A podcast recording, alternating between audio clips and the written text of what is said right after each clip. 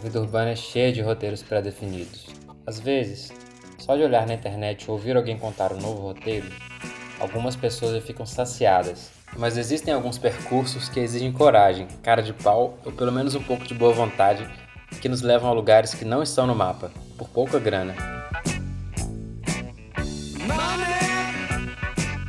Isso não quer dizer ir para o mato ou para outra cidade. Se até dentro de casa podemos fazer as coisas diferentemente, então a cidade é o nosso play.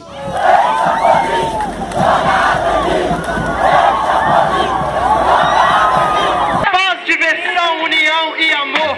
Isso eu ouvi do meu mestre griot. Microfone, spray, decoflex e acetato. Isso eu aprendi foi na rua com os ratos. Tem neguinho careca e tem dreadlock. No stop, aqui é hip hop. Tá ligado, parceiro? A saga continua. Eu quero palmas e gritos pra família de rua. Pra família de rua, a gente segue na Eventos públicos, colaborativos, folclóricos, tradicionais, musicais e gastronômicos para todos os gostos agora se multiplicam nas cidades com a facilidade e organização que a internet dá.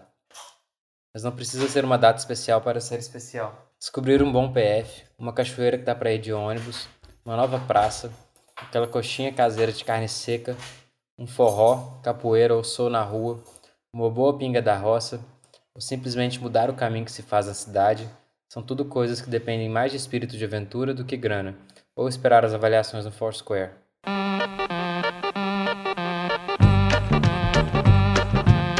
Depois de dias de onda de calor que fez Belo Horizonte torrar acima de 35 graus, inclusive à noite, eu e alguns amigos fomos pegar uma cachoeira em Sabará. Eu já havia ido outras vezes, e para mim a melhor forma pública de se refrescar.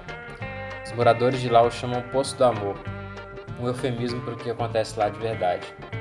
Para chegar lá, basta pegar o 4988 ou 4987, frescão, no alto da Caetés, perto da rodoviária, em frente a uma loja rede. Você viu algum frescão passando? Nem são,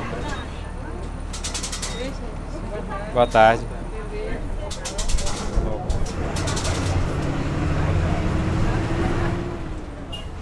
Chegando em Sabará, já dá para perceber que é uma dessas cidades que seguem um rio.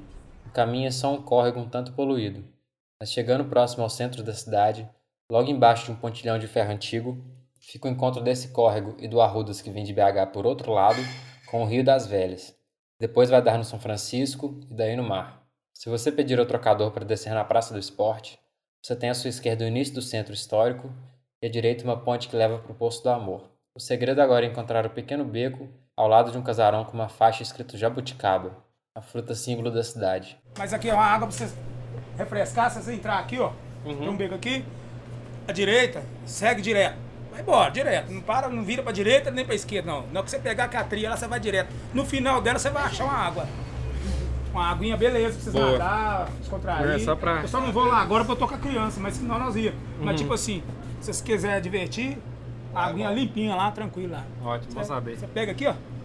Você volta aqui, né, na, na entrada aqui, vira- vira direito. Primeiro beco aqui É, ou na rua lá embaixo? Esse, esse bequinho aqui, essa rua aqui.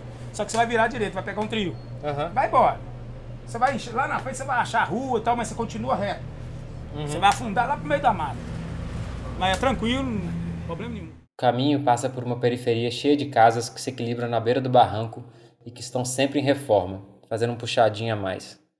Alguns senhores na rua nos pedem dinheiro para arrumar uma cachaça. Aos poucos, as casas vão ficando mais raras, o caminho de terra vira uma trilha no mato, por algum tempo só se escuta o som da água que passa no fundo do barranco.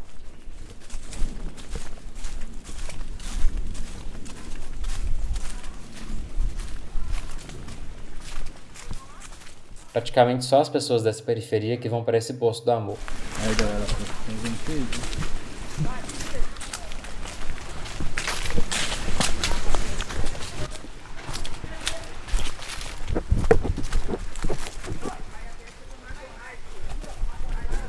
Com tanto calor e nenhuma chuva nos últimos dias, havia pouca água.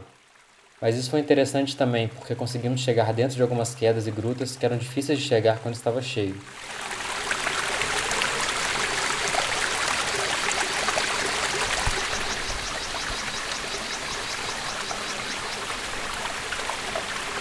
Quando as chuvas chegam e as primeiras trombas d'água levam os restos de folhas que ficam no poço, o fundo dele fica todo de areia, macio e sem muito galhos e pedras. Na volta, um forte toque de atabaque ecoa pelo vale que sai do poço, dividindo espaço sonoro com outro som mais típico.